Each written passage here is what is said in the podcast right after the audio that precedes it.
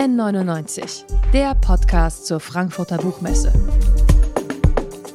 Von Detektor FM, dem offiziellen Podcastpartner der Frankfurter Buchmesse.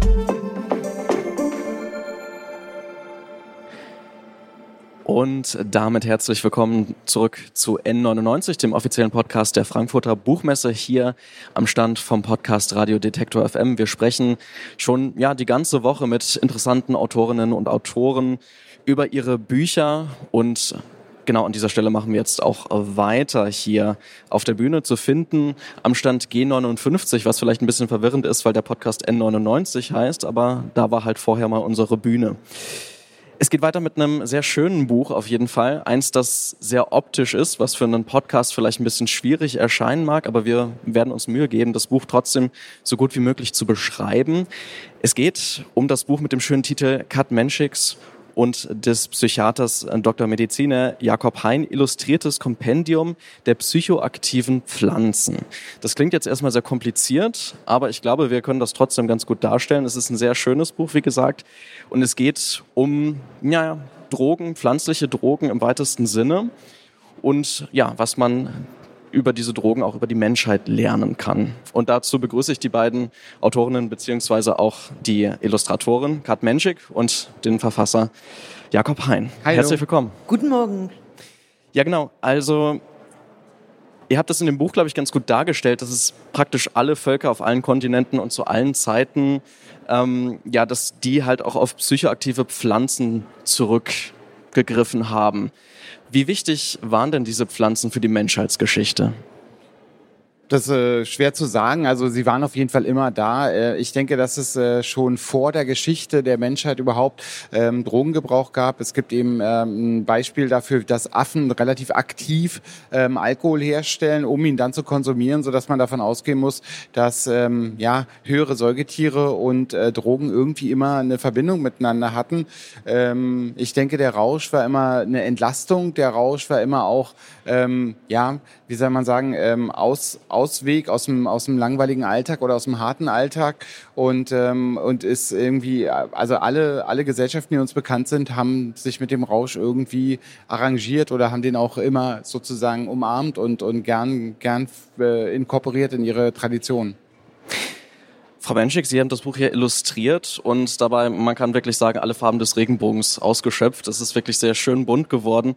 Ähm, war das auch so ein bisschen ein Versuch, die psychoaktive Wirkung der Pflanzen darzustellen? Ja klar, auf jeden Fall. Äh, es ist ja so, dass ich für jedes illustrierte Buch äh, eine, eine Idee brauche, äh, um den jeweiligen Text zu gestalten. Und äh, bei dem Thema kam mir die Idee sofort, äh, nachdem ich hörte, machen wir ein Buch über psychoaktive Pflanzen, dass ich dachte, es muss knallbunt werden. Ähm, und äh, ich finde, dass das total passend ist. Was ich schön fand beim Lesen, ist, dass ähm, auf einigen Seiten Text und ähm, Bild praktisch ineinander übergehen, dass man wirklich sich genau konzentrieren muss, um das zu lesen. War das auch so ein gewollter Effekt? Sie fanden das schön? Ja, ich, ich fand das tatsächlich, es hatte wirklich so diese, ein bisschen so eine psychoaktive Wirkung, weil man nicht mehr ganz so bei Sinnen war gefühlt. Ja, ja, ja genau. Äh, das, das war wirklich mein Ansinnen dabei und äh, es hat mich so einerseits ein bisschen Überwindung gekostet, das zu machen, weil ich natürlich ja Respekt vor dem Text habe und ich habe das noch nie gemacht. Und bei anderen äh, Texten war das äh, nicht nötig. Und in diesem Fall dachte ich, das passt einfach so gut dazu, dass ich also wirklich Zeichnungen auf den Text lese. Auch nicht überall, dass man sich zwischendurch mal wieder erholen kann. Aber äh, genau äh, wie du sagst, dass man sich ein bisschen Mühe geben muss, an manchen Stellen zu lesen.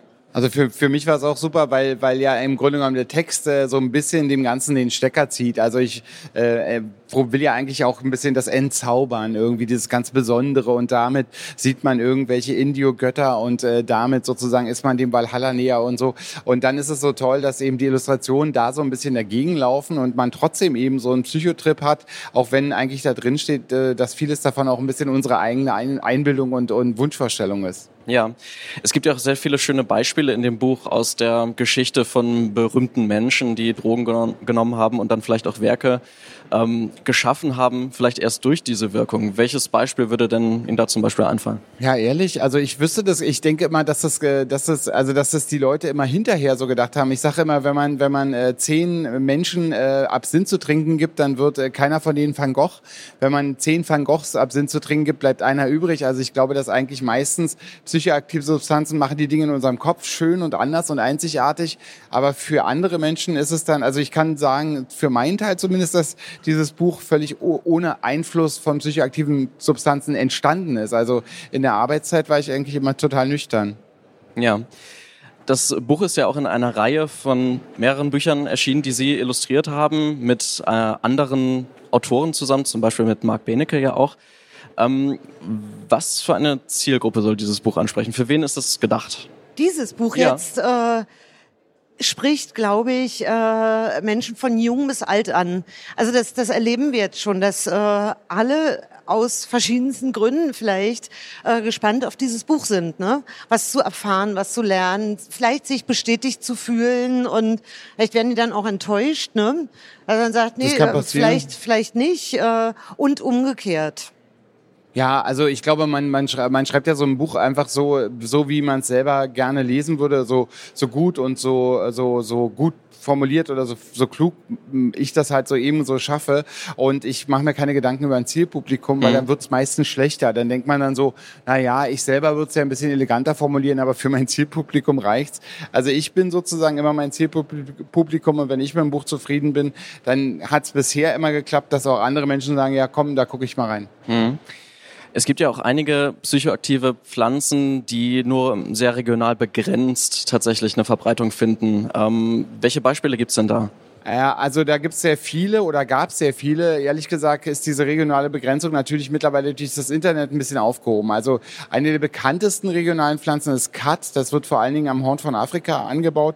Und Kat kann man schlecht internationalisieren, weil das frisch konsumiert werden muss. Also innerhalb von einer Woche muss man diese, diese grünen Katblätter sich reinhauen. Und Betelnüsse sind eigentlich auch in Südostasien so begrenzt. Ansonsten, also bis vor 150 Jahren ähm, gab es zum Beispiel in Südamerika die sogenannten Coca-Blätter, die Leute da konsumiert haben. Die haben ja nun einen internationalen Siegeszug angetreten. Ähm, genauso ist es ja auch mit, den, mit dem Schlafmohn, der ja früher auch nicht äh, sehr stark in Europa konsumiert werden konnte und heute als eben Opiate und Heroin und so weiter ähm, äh, den, den Einzug geschafft hat. Also jede erfolgreiche Substanz ähm, äh, hat sich dann internationalisiert ähm, und ähm, total universal auf der Welt vorhanden ist tatsächlich Alkohol. Also man, man findet wirklich in jeder Kultur vom, vom, vom Nordpol über den Äquator bis in die antarktischen Breiten findet man wirklich den Konsum von Alkohol durch Menschen.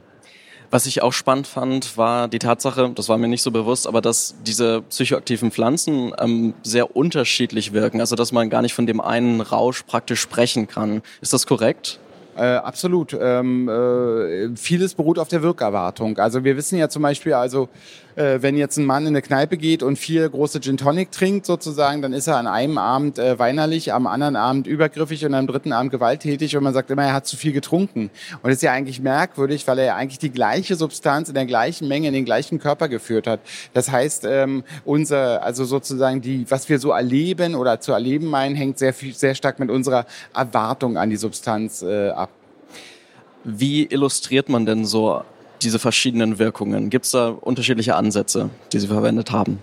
Das habe ich eigentlich nicht gemacht. Also äh, die Idee, um das auch mal fürs Radio zu erklären, war, dass ich äh, viele dieser Pflanzen, die Jakob Hein beschreibt, gezeichnet habe. Und ich habe die dann jeweils in eine Knallfarbe umgewandelt und wie in Ebenen übereinander gelegt. Und äh, das äh, hat dann gar nicht mehr so unbedingt mit dem Inhalt zu tun, sondern das ist dann diese äh, Gestaltungsart und Weise, die sich durch das ganze Buch zieht, so dass das manchmal vielleicht auch so ein bisschen knirscht. Also die Illustration nicht hundertprozentig zum Text passt, was ich aber immer äh, sehr gerne mag, äh, dass man sich selber und den Leser nicht langweilt und man in den Bildern immer noch mal ein bisschen was anderes entdecken kann, als man im Text gerade liest. Also, also ich finde das, ich empfinde das auch weniger als so ein ähm, als so ein Buch, was man liest und wo ein paar total gute Illustrationen drin sind, sondern es ist eher so ein so ein Kunstwerk, durch das man so durch sich durchliest. Also man hat die ganze Zeit das Gefühl, man ist in diesem Kunstwerk drin. Und das ist natürlich was, was ich alleine jetzt nie, also ich meine, ich hoffe, dass einiges, was ich schreibe, den Anspruch eines Kunstwerkes auch sozusagen erfüllt. Aber da hat man so dieses ganz organische Gefühl, dass man einfach in einem Kunstwerk sich befindet. Und also, also ich hoffe, dass es vielen so viel Spaß macht wie mir. Also ich kann das, glaube ich, bestätigen. Jetzt in den letzten Tagen, als ich das Buch immer wieder gelesen habe, aus Recherchegründen, kamen auch immer wieder Kolleginnen und Kollegen an den Tisch und haben gefragt, ach, das ist aber ein schönes Buch und haben haben da auch dann selbst reingeschaut. Also es scheint zu funktionieren. Von den ganzen verschiedenen psychoaktiven Pflanzen und anderen Substanzen, die Sie dort beschreiben, gibt es da einen Favoriten, den Sie haben? Das kann ich so nicht sagen. Was ich aber sehr liebe, äh, sind schon mal die ganzen Gartenblumen. Ich, äh, ich habe einen ziemlich großen Garten und äh, habe da auch haufenweise Blumen. Und was ich selber bei der Lektüre gelernt habe, ist, wie viele dieser Pflanzen wirklich hochgiftig sind. Ne? Also ich wusste das gar nicht, dass Tulpen zum, zum Beispiel, ne? Tulpenzwiebeln wirklich giftig sind. Äh, wenn man sich einen Tulpenstrauß hinstellt, wird das Wasser giftig. Sollte man aufpassen, dass die Katze nicht äh, von trinkt. Und äh, also es kann ziemlich gefährlich zugehen im Garten. Äh, ich persönlich, ähm, also mir persönlich hat am meisten die Recherche über Kakao Spaß gemacht, weil im Grunde genommen alles historisch oder kulturgeschichtlich spricht alles dafür, dass Kakao ähm, psychoaktiv ist. Ähm, obwohl man und obwohl man die DNA vom Kakao entschlüsselt hat, äh, weiß man nicht, warum es so ist. Und das, äh, ich bin mir sicher, man wird das irgendwann rausfinden und es wird total interessant, über welchen Mechanismus das so ist. Aber man kann es eigentlich kulturgeschichtlich ziemlich klar beweisen, dass Kakao psychoaktiv ist. Also das, da haben sich Kriege drum abgespielt. Es gab Gottheiten für den Kakao. Ähm, ein wichtiger Teil von Kolonialismus war auch immer Kakao und die Verbreitung der Pflanze und so weiter. Und, und dennoch wissen wir bis heute nicht, warum das so ist aber ich äh, bin überzeugt und äh, das fand ich so, also war für mich so die, die eigene neue Erkenntnis. Jetzt ist es natürlich nur eine kleine Auswahl von Pflanzen, die Sie dort vorstellen konnten. Sonst hätte das Buch 900 ja. Seiten. Ähm, wie sehr hat das wehgetan? Gab es da noch andere Geschichten, die Sie gerne hätten ähm, verwirklichen können? Ja, also ich, ich habe einfach von Anfang an gemerkt, dass, äh, dass die Menge an Pflanzen, die in diesem Buch vorkommen könnten, ist äh, riesig, also ist praktisch unbegrenzt. Und, äh, und dann habe ich mich ganz frei von diesen, von diesen sozusagen so Lexikon-Gedanken gemacht und habe einfach gesagt, das ist ja, also ich habe einfach, ich habe einfach nicht probiert, das Wasser zu trinken, sondern mir einfach ein schönes Brett genommen und bin dann auf den Wellen gesurft. Also das, ich hätte es ja sowieso nicht austrinken können. Frau Menschek, Sie haben ja auch, hatte ich ja schon einmal angesprochen, noch weitere Bücher in dieser Reihe herausgegeben praktisch. Gibt es noch weitere wissenschaftliche Werke, sage ich jetzt mal, die Sie auch so illustrieren würden? Ähm, ich, ich habe Lust, äh, insgesamt so sowieso ganz, ganz breit gefächert. Ähm, äh, die, die Reihe fortzuführen. Ich habe zum Beispiel schon seit Jahren immer mal Lust und äh, da muss mir aber jemand begegnen. Ich habe so Lust, mal ein Physikbuch zu machen, was ich dann aber wie alle Bücher literarisch illustriere. Also so diese, diese Mischung aus ähm, Populärwissenschaft äh, und, ähm, und Literatur finde ich total äh, ansprechend. Und ich werde weitermachen mit Klassikern und ich werde mit Literatur weitermachen, aber, aber wenn, wenn mich ein Thema anspringt, dann gerne Physik. Das klingt auf jeden Fall spannend. Jetzt äh, haben Sie ja schon gesagt, dass Sie sehr viel Resonanz bekommen haben. Hat Sie da irgendwas überrascht bei der Resonanz vom Publikum? Irgendwas, was Sie nicht so erwartet hätten?